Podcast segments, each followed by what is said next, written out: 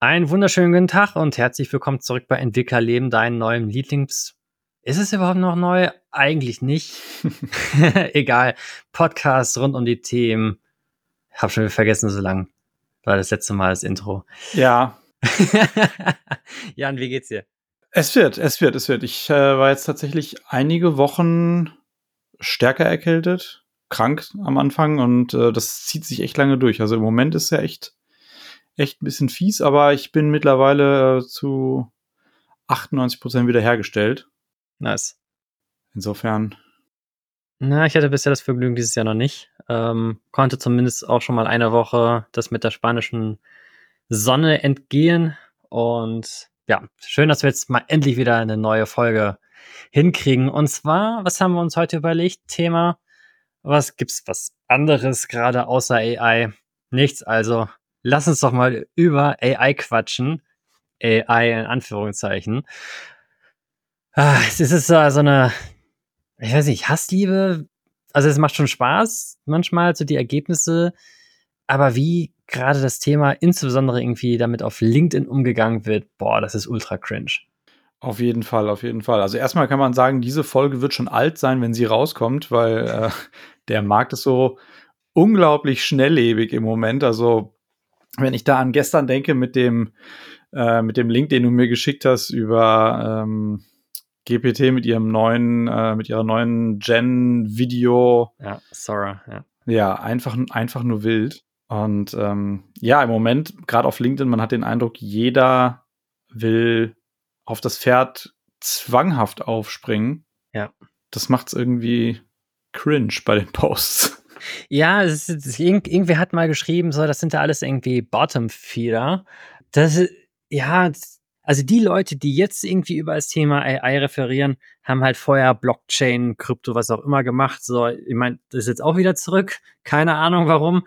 Ich hoffe, alle haben noch Bitcoins. Nein. also ich persönlich habe keine. Ich bereue es, ich bereue es auch nicht, äh, ehrlich gesagt. Ja, das sind halt eigentlich wieder diese, diese gleichen, die gleichen Fuzis dort, die irgendwie sagen, oh, das ist alles total geil und Ah, ich meine, wir, wir erleben es ja, ich sag mal so im, im Daily Doing bei unseren Kunden, wo man das, das ein oder andere AI-Tool einsetzt. Die Qualität ist schon ganz geil an, an gewissen Stellen, manchmal halt aber auch einfach Käse.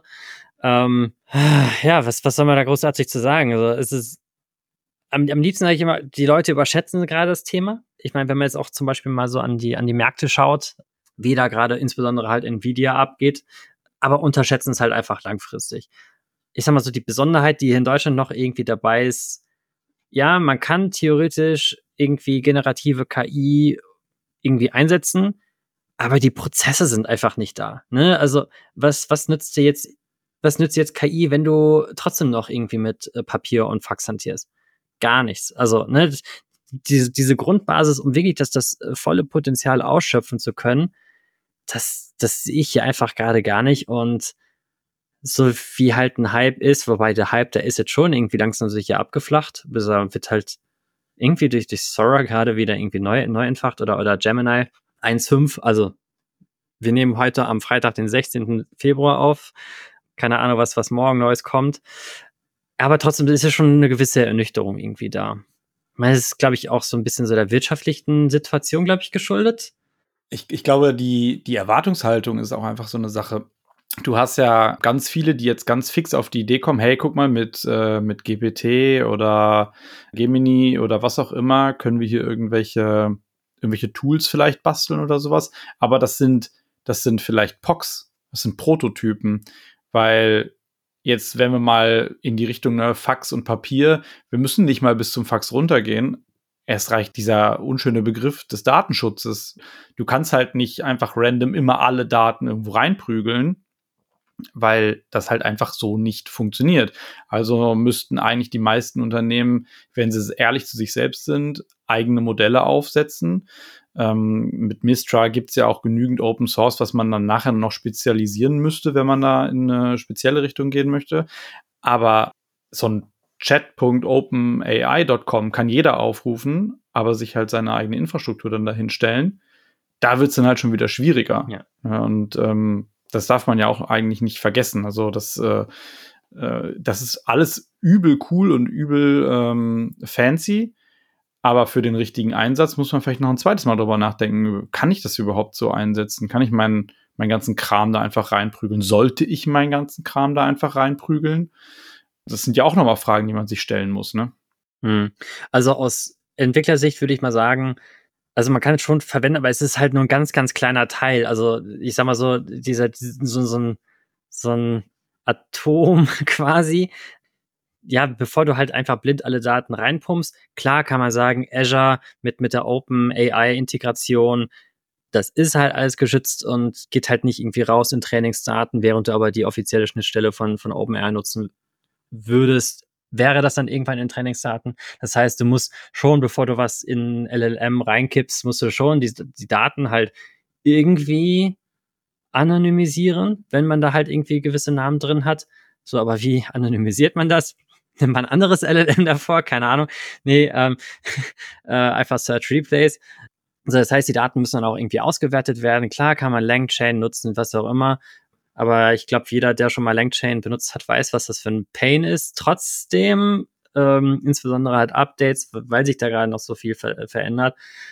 Ich meine, es ist, ist, ein, ist ein ganz guter Ansatz, das halt irgendwie versucht zu abstrahieren. Und ich glaube, das ist auch so der Weg, den man absolut gehen muss, weil, wie gesagt, so Gemini kam jetzt 1.5 raus, das Ergebnis halt auch wirklich wahnsinnig geil gegenüber GPT-4, Mistral, ähm, ne, es ist, irgendwer ist immer irgendwie äh, hat irgendwie die Nase vorn, äh, vorn und wenn, wenn man halt unabhängig vom LLM halt irgendwie arbeiten kann, ohne dass man jetzt irgendwie die Applikation jedes Mal neu umbauen muss, wenn man, wenn gerade irgendwie neues Modell ist. Ich meine, man kennt es ja auch von, von, von JavaScript äh, Libraries äh, oder Frontends, dass es halt sonst irgendwann ein Pain ist, wenn man da halt nicht irgendwie ja up to date bleibt. Und jetzt gerade ist halt noch der, der Schmerz halt groß, weil ich meine, wir stehen ja letztlich ja noch ganz am Anfang, wie man eigentlich mit, mit LLMs umgeht. Ja, das ist halt die Sache. Die Daten, die da rauskommen, die müssen ja auch in irgendein verwertbares Format sein. Ne? Ist, ist dieser Output halt richtig? Machen wir nochmal einen, einen zweiten Prompt hinterher, so bist du dir wirklich sicher bei dem Ergebnis? So, das heißt, äh, je nachdem, wo man es einsetzt, muss das nochmal manuell geprüft werden, dass die Leute dann halt, ähm, ja, alle reden immer, ja, KI ersetzt irgendwie Arbeitsplätze, nein, wird es definitiv nicht tun. Es wird es halt einfach unterstützen und ich finde den Begriff von dem Microsoft halt insbesondere äh, dort verwendet, immer als Copilot, immer genau richtig. Es ist irgendwie ein Sparring, man darf nicht alles für wahre Münze nehmen. Gut, das fällt eh Leuten manchmal, glaube ich, im, im Netz eh schwer. Äh, also ein anderes Problem.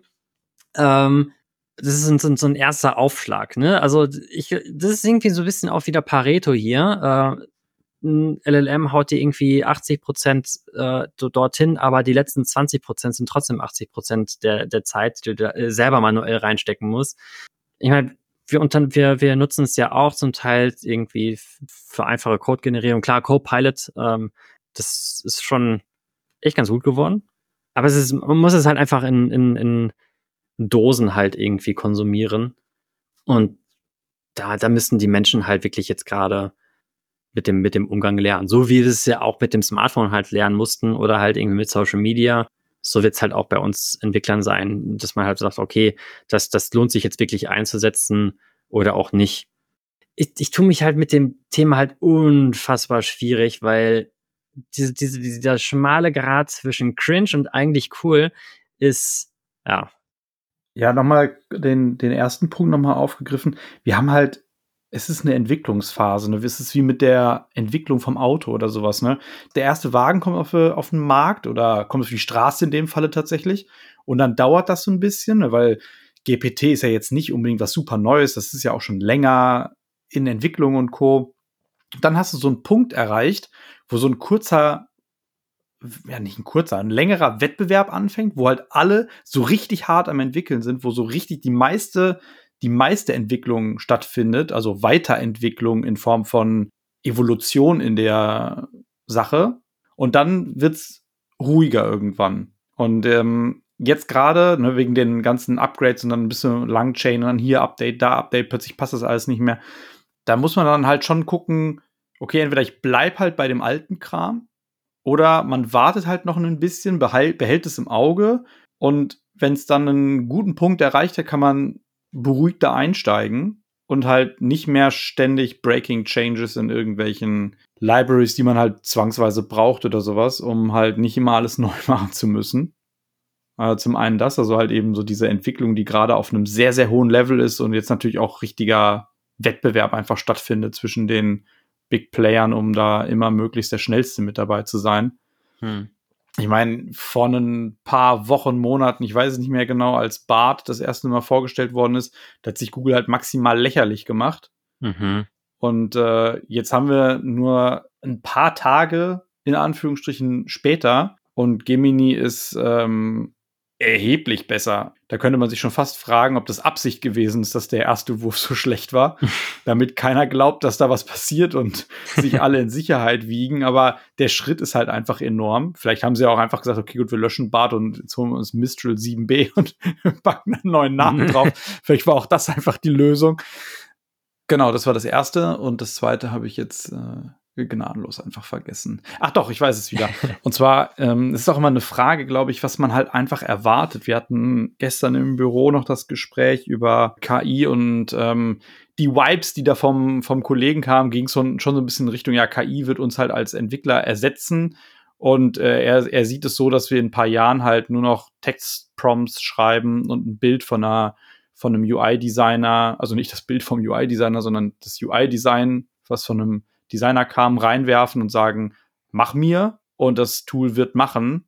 Und ich kann mir auch vorstellen, dass das durchaus in begrenztem Rahmen geht, aber ich sehe mich als Aufpasser an der Stelle. Copilot wird besser, keine Frage, aber A, ich muss meine Anforderungen richtig formulieren und B, ich muss es halt prüfen. Und ja, vielleicht kann eine, hat eine KI mal Ideen, weil sie halt woanders Code gesehen hat, der, den ich jetzt nicht hätte. Also, weiß ich nicht, bei irgendwelchen krassen Streaming-API-Sachen, wo du halt nachher auch keine Ahnung mehr hast, wie kann man das am optimiertesten machen. Das kriegen sie vielleicht besser hin.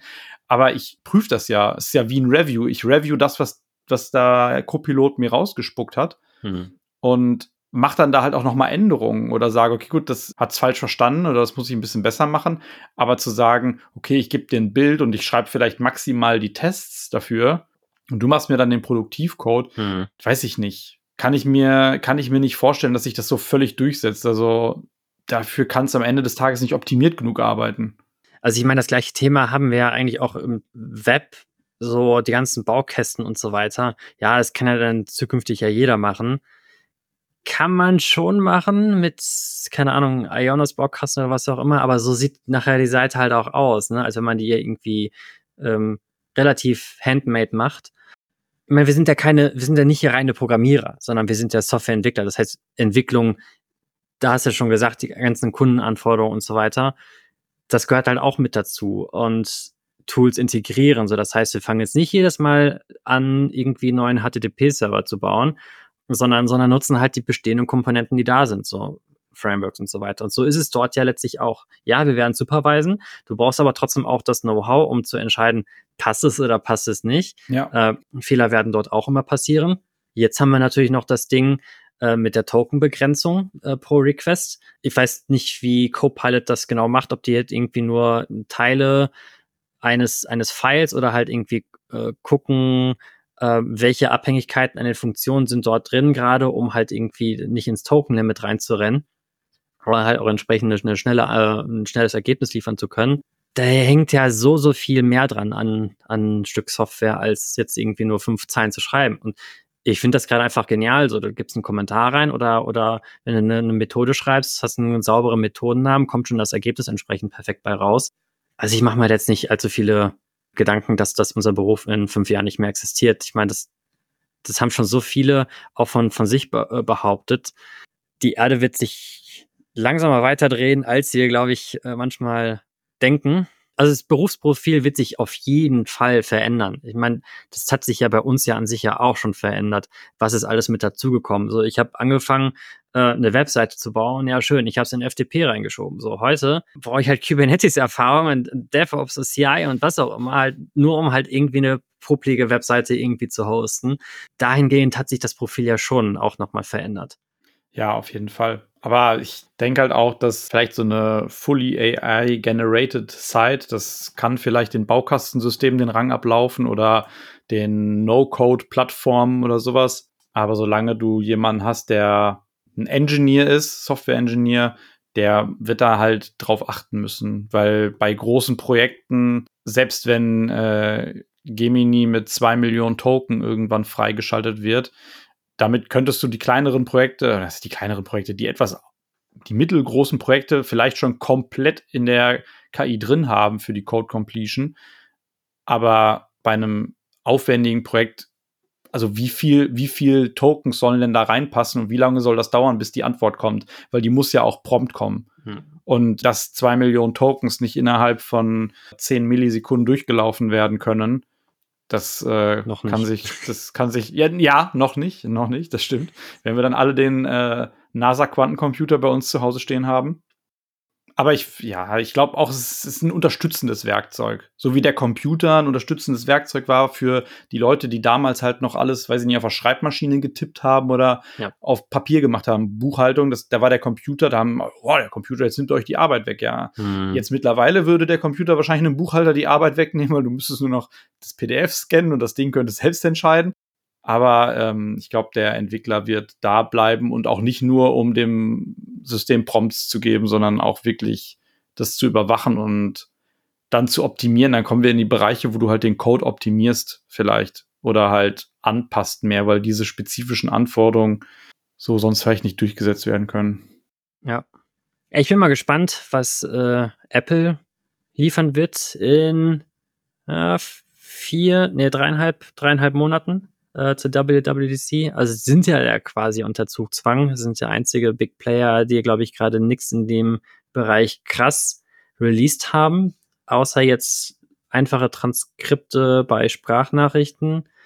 Ähm, ich weiß nicht, ob die dieses Jahr, ich meine, das habe ich schon letztes Jahr gesagt, dass ob die dieses Jahr dann irgendwie mit einem Knall da rauskommen.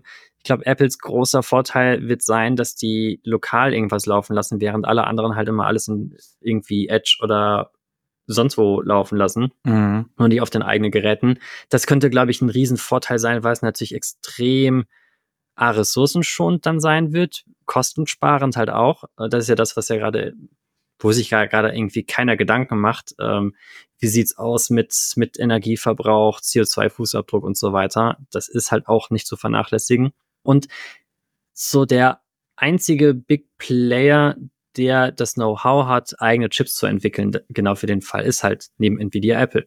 Aber sie machen es ja sogar schon. Ja, genau. Seit wie vielen Jahren haben wir auf den A-Chips und auch auf den M-Chips extra ML-Segmente, die sich um diese mhm. Sachen kümmern. Und da denkt man gar nicht so drüber nach, weil seit Jahren packen die diesen ML-Kram immer in ihre Prozessoren mit rein und erzählen dir, ja, jetzt haben wir vier, jetzt haben wir sechs, jetzt haben wir acht, jetzt haben wir zwölf ML-Kerne.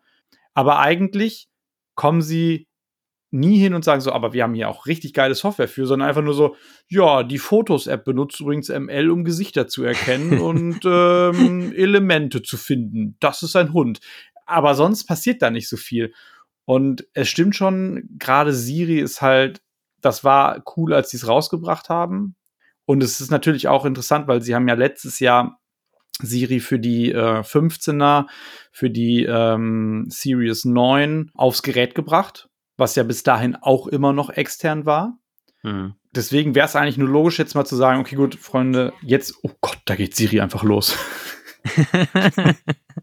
Danke ich muss das ausschalten. Ich muss das ausschalten, dass es es hört, ohne dass ich Hey vorher sage.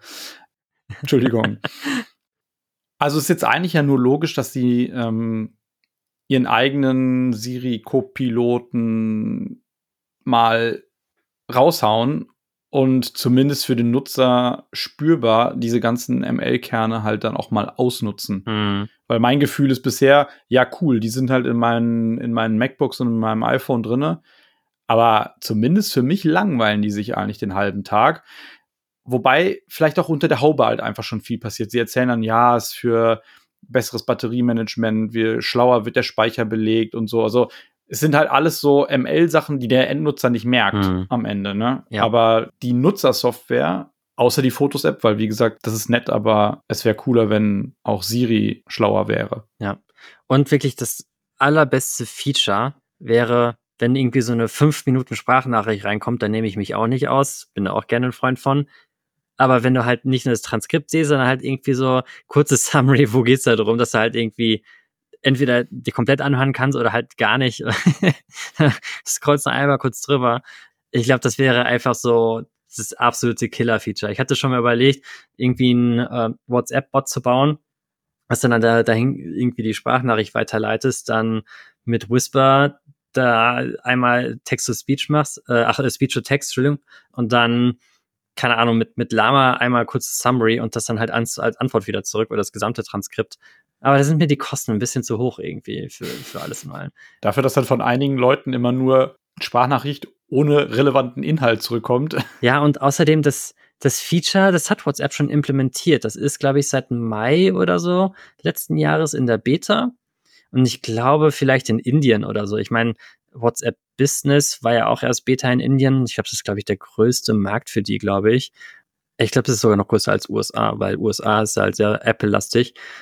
Dass es da erstmal getestet wird, also das kann in den nächsten paar Wochen da gefühlt irgendwie kommen. Es wird auf jeden Fall dieses Jahr, glaube ich, kommen, dass, dass, dass es da Transkripte gibt.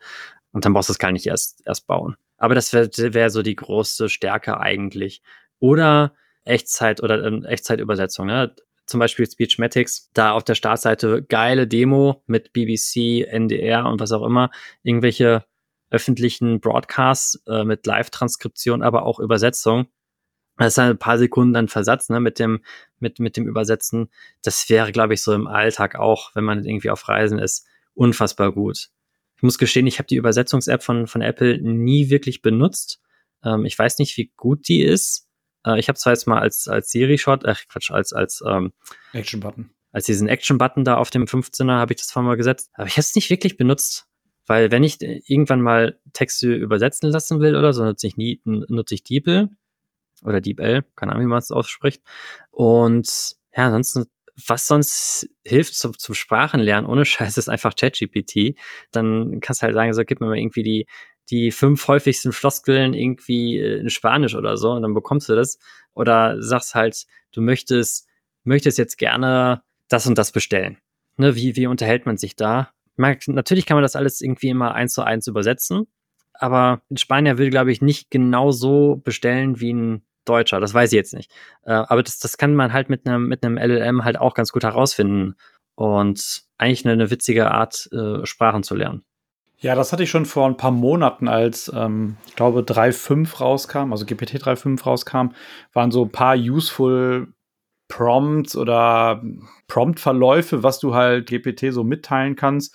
Und dann unter anderem war da halt auch bei, halt verhalte dich wie ein, ich glaube, es war Englischlehrer und äh, sprich nur auf Englisch mit mir. Mhm. Korrigier mich, wenn ich dir antworte und die Grammatik falsch ist oder sowas. Und dann halt dass du den halt als tatsächlichen Sprachtrainer verwenden kannst. Ich meine, das war, oder das, ich glaube, das war noch auf GPT-3, das heißt, es wäre jetzt auf 4 sogar noch mal besser, aber das müsste man mal ausprobieren, weil ich das eigentlich sind, das ist das eine gute Idee. Unter der Annahme, dass das System halt auch gut genug ist. Ich denke mal, da wird man ein bisschen äh, äh Temperature äh, mal so anpassen, dass der halt nicht so ein kreativer Bursche ist und dann eigene Ideen hat, wie man die Sprache auslegen könnte. Mhm. Aber dann ist es, glaube ich, echt ganz, ganz cool. Wer hat eigentlich dieses Du bist so und so, mach das und das irgendwie erfunden in den, in den Prompts? Keine Ahnung, das ist irgendwie, ich habe das nie wirklich benutzt, habe aber trotzdem äh, zufriedenstellende Resultate äh, immer. Ich habe das ein, zwei Mal benutzt, aber trotzdem irgendwie keinen keinen Unterschied gemerkt, ob ich jetzt irgendwie sage, LLM verhalte dich so und so ich weiß nicht, ob das eine mal irgendwie angefangen hat in seinem Prompt Engineering Seminar, was er irgendwie für 5000 Euro auf LinkedIn verkauft hat und alle anderen haben es dann übernommen. Ich weiß es nicht. Also wenn irgendwer hier zuhört und, und hat, hat mehr Ahnung, ist irgendwie Data Scientist oder so, ich wäre sehr dankbar über, über eine Erklärung, warum das, warum das kommt, ob das die statistische Wahrscheinlichkeit irgendwie erhöht, wenn man diesen Begriff halt damit rein, reinbringt, dass dann halt auch das Ergebnis besser werden Egal. Also auf jeden Fall, ähm, das, das würde mich tatsächlich mal interessieren. Ich glaube, das ist ganz viel normales menschliches Verhalten, weil du bist in einem Chat, du weißt jetzt, okay, die Person, äh, nicht die Person, jetzt mache ich nämlich den Fehler auch schon. das LLM soll sich verhalten nach einem bestimmten Muster und du willst es mitteilen. Wie machst du, wie teilst du das mit? Also bist du freundlich zu dem Ding. Ich bedanke mich ja auch zum Beispiel. Also wenn ich eine Antwort von GPT bekomme und die stellt mich zufrieden, dann sage ich, danke, das habe ich gesucht. Und dann, also es ist totaler Quatsch, ja. Ähm, ich mache das auch nicht immer, ja. aber ganz häufig, wenn ich in so einem, in so einer Chat-Laune, sage ich mal, bin, dann sage ich, dann, dann bedanke ich mich halt auch. Oder wenn ich mir denke, so, ja, das ist aber irgendwie schwachsinnig, dann sage ich so, du, tut mir leid, aber das ist ja kompletter Stuss, was erzählst du da? Also man, man verfällt in so ein automatisches, ich unterhalte mich mit dem System wie mit einem normal, mit einer normalen Person. Und das, äh, deswegen könnte ich mir vorstellen, dass dieses Du bist so und so, verhalte dich so und so, ist mehr so ein Mensch gegeben, wobei ja das Mitteilen, verhalte dich so auch halt wirklich sehr gut funktioniert. In zehn Jahren bereust es nicht, wenn das heute freundlich dazu warst. Das glaube ich, das glaube ich auch. Ne? Das, äh Be nice to GPT, you'll never know. ja, genau. Aber es, ist, es macht trotzdem Spaß, aber auch da muss ich sagen, nach über einem Jahr, man ist halt schon irgendwie so abgestumpft. Also ganz am Anfang, ist es ey, krass, dass das irgendwie so rauskommt und so weiter. Heute denkst du, ja, okay, da kommt halt ein Ergebnis raus. Also das ist schon irgendwie krass, wie man da ein bisschen so abgestumpft ist eigentlich. Auch bei, bei Copilot. Ich weiß noch, die ersten paar Wochen, da hatte ich überhaupt gar keinen Produ also gar keine Zeitersparnis, weil ich eigentlich immer das Ergebnis halt immer mit anderen teilen musste, was da rauskam, weil es einfach so faszinierend war. Ähm, dass es eigentlich ja schneller gewesen wäre, den äh, Code zu, selber zu schreiben, als er zu generieren. Aber mittlerweile, ich merke es eigentlich nur, wenn ich mal im Flugzeug bin und dann da das halt nicht zur Verfügung habe, dass da schon was fehlt. Also im Alltag denkst du, ja, okay, das ist ja irgendwie so eine, so eine normale Code-Completion, aber nein, ist es nicht und man vermisst schon. Und das ist halt jedes Mal, wenn man dann irgendwie gefragt wird, so, ist, lohnt sich das, ähm, spart man dadurch Zeit, es ist halt sehr schlecht zu quantifizieren. Es ist halt irgendwie so ein bisschen Gefühl, aber du vermisst es wirklich in dem Moment, äh, wenn du es nicht hast. Ja, genau, man, man merkt das eigentlich gar nicht mehr, dass das so, das Ding einem die ganze Zeit hilft. Das ist wie so ein Geräusch, was die ganze Zeit läuft. Also wenn vor deinem Fenster halt einer mit einem Presslufthammer arbeitet, oder wobei das ist schon sehr störend, aber wenn da die ganze Zeit einer mit einem Laubbläser arbeitet, du schaltest das weg und wenn der, du merkst so nach fünf Minuten denkst du so, hä, irgendwas fehlt. Ja, da ist der Typ mit dem Laubbläser weg. Und das ist so ein bisschen so der Effekt, der auch bei, bei Copilot irgendwie entsteht. Ja. Weil man sich total daran gewöhnt hat, dass dieses Ding einen so ein bisschen unterstützt. Und wenn es nicht da ist, dann denkst du dir so, hm, was soll denn das? Wobei ich halt tatsächlich in letzter Zeit also entweder ich merke gar nicht, dass die Vorschläge kommen und ich mache das so automatisch, dass ich auch nehme. Aber ich hatte in letzter Zeit immer wieder mal das Gefühl, dass es entweder ziemlich lange dauert, bis ich eine Antwort bekomme, oder die Antwort irgendwie Käse ist. Also ohne dass ich jetzt gepromptet habe. Also der klassische Weg ist ja, du schreibst einen Kommentar, wartest und kriegst das Ergebnis und nutzt das dann. Aber wenn ich so im normalen Coding drinne bin, dass die Vorschläge gar nicht mal so treffend waren oder nur zu kurz, weißt du, so dass du halt nur so du schreibst gerade eine, eine ausgiebigere Funktion, oder irgendwie, keine Ahnung, welche Timecodes fixen oder so, und dann kriegst du eine Zeile, wo hm. von A nach B eine Variable deklariert und denkst so, ja, krass, das kann ich nicht gebrauchen. das habe ich in letzter Zeit ein paar Mal das Gefühl gehabt, aber vielleicht merke ich auch gar nicht, wenn die Vorschläge gut sind und ich sie annehmen kann, weil das halt so gehört ja dahin. Ja. Hab ich durch. Ja, ja, definitiv. Es sind halt diese, diese Kleinigkeiten, die halt auch irgendwie die, die Zeitersparnis da irgendwie machen.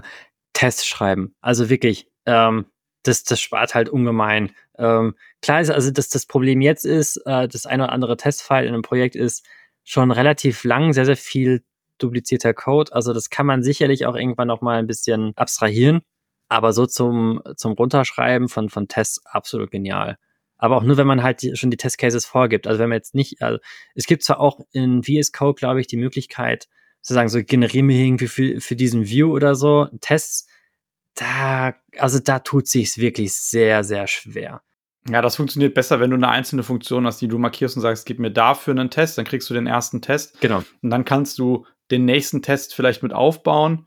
Aber wenn die, wenn das Testfile so groß ist, hast du es mal einfach in GPT reingeworfen oder in Copilot und gesagt, optimier mir das mal. Das habe ich schon mal versucht, aber es äh, kommt auch, also, also das sind definitiv die Grenzen. Das sind definitiv äh, noch die Grenzen. Mhm. Da bin ich dann auch ein bisschen zu, zu skeptisch.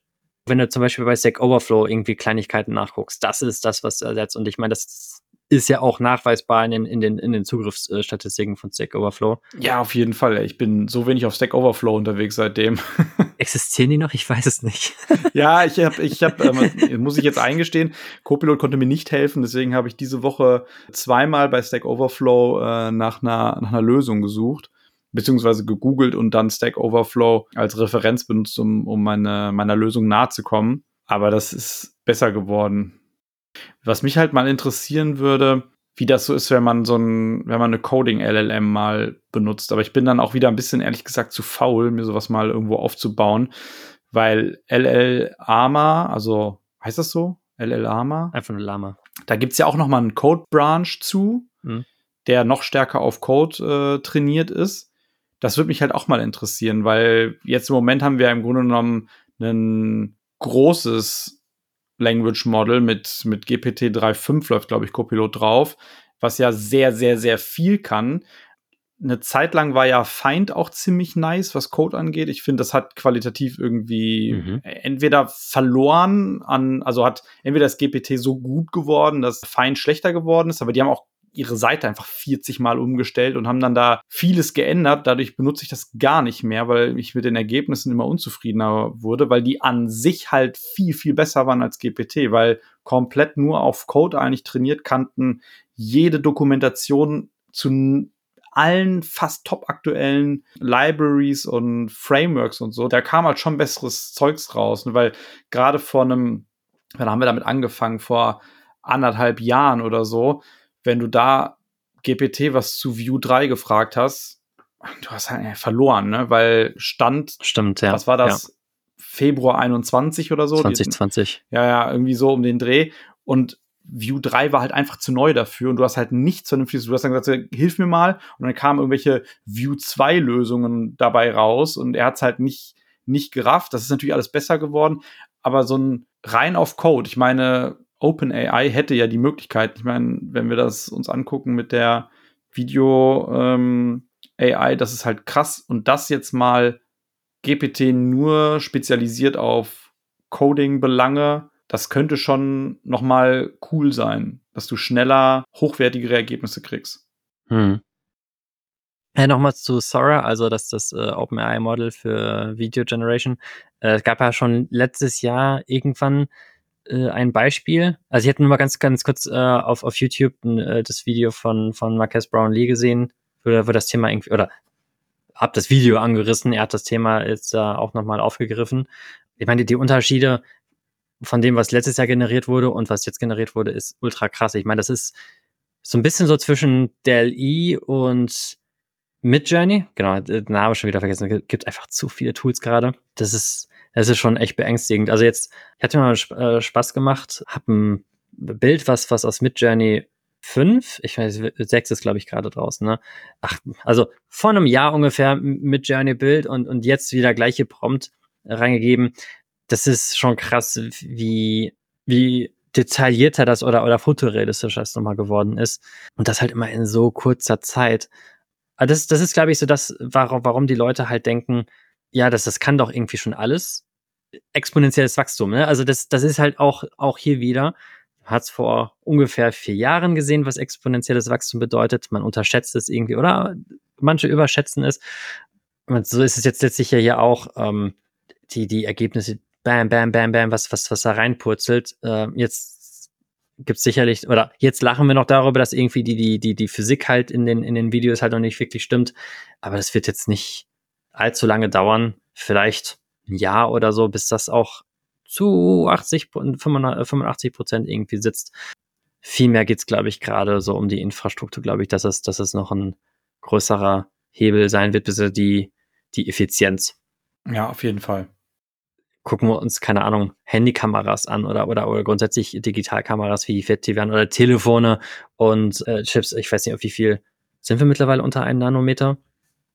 Bin, bin bei Hardware komplett raus. Ich glaube zwei oder drei. Ja, stimmt. Jedenfalls Murphy's Law.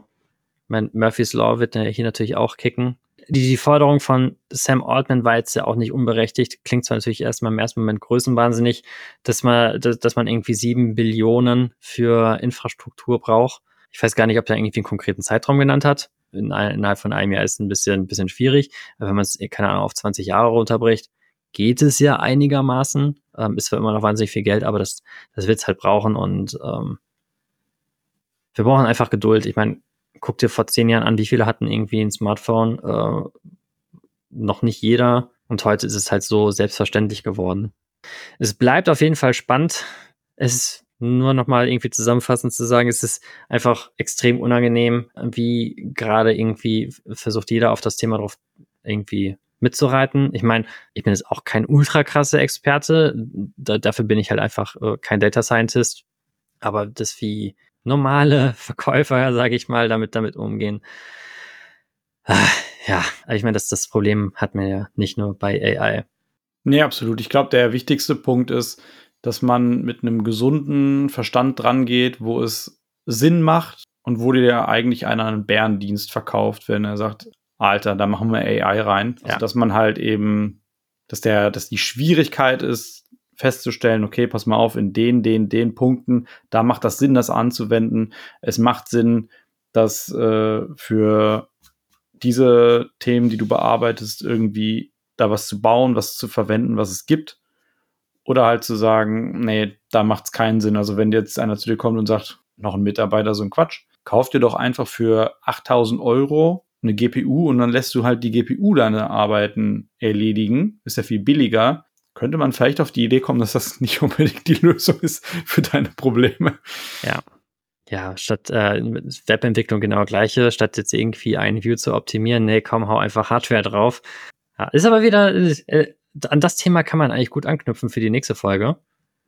Thema Cloud. Also, der Hype da ist definitiv vorbei. Bitte gehen schon wieder Leute irgendwie wieder zurück zu ihrer eigenen Infrastruktur. Das ist doch mal guter Anknüpfpunkt. Dann machen wir da genauso weiter beim nächsten Mal. Ja, un unangenehme Folge vorbei mit, mit AI, aber ich meine, das ist halt das Thema. Wird gefühlt auch schon alles gesagt und nicht von jedem. Wir können uns jetzt dazu zählen. In diesem Sinne wünsche ich einen tollen Tag. Wir machen jetzt Feierabend, 18 Uhr und schönes Wochenende. Bis zum nächsten Mal. Ciao. Bis zum nächsten Mal. Ciao, ciao.